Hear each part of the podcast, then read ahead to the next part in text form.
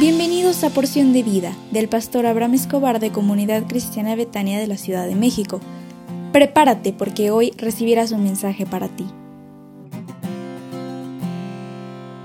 Din don dan, muy muy buenos días, ¿cómo estás? Hoy es un gran día porque yo sé que Dios está contigo y sé que te bendecirá. Y en esta semana yo sé que el Señor estará contigo. Prepárate. Busca a Dios con todo tu corazón y Él te abrirá su gran tesoro, el cielo que tiene preparado para ti.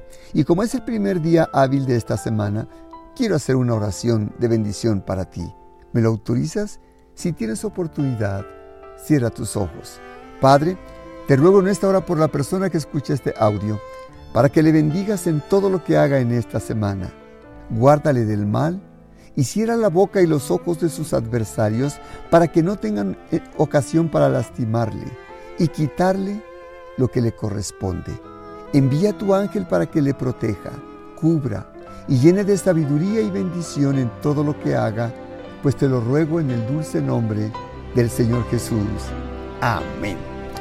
Hoy quiero concluir la serie La clave del éxito y espero de todo corazón que haya sido de bendición para ti.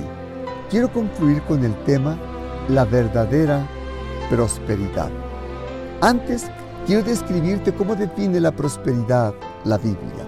Segunda Corintios 9:8 dice, y poderoso es Dios para hacer que abunde en vosotros toda gracia, a fin de que, teniendo siempre en todas las cosas todo lo suficiente, abundéis para toda buena obra.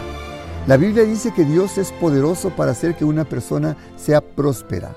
También dice que Dios te da gracia, que es un regalo que tienen algunos para caerles bien a otros. Pero concluye que tengas en todas las cosas todo lo suficiente y que abunde en ti para que seas capaz de poder bendecir a otros. La palabra mágica del mundo en este mundo es prosperidad. Nunca se ha escrito tantos libros acerca de cómo obtener la prosperidad como en este tiempo. Pero hay tres maneras de enfocar la prosperidad. Primera, la doctrina humana de la prosperidad afirma que la prosperidad está al alcance de todos, que la prosperidad es un signo de éxito, que la prosperidad la ofrece el mundo, que los gobiernos y el valor relativo de los países se mide por la prosperidad de sus gobernados. Segunda, la prosperidad ilusoria. La Biblia enseña que la prosperidad del mundo es como la hierba.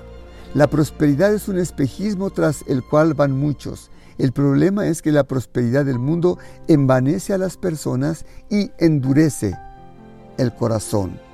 Y tercera, la prosperidad verdadera.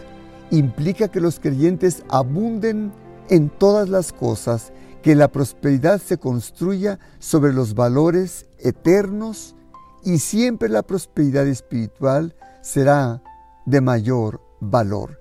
Así que aprende que la prosperidad verdadera está en Dios.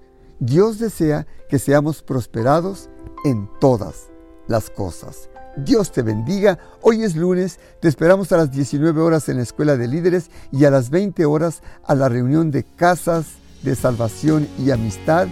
Dios te bendiga, que tengas un hermoso día.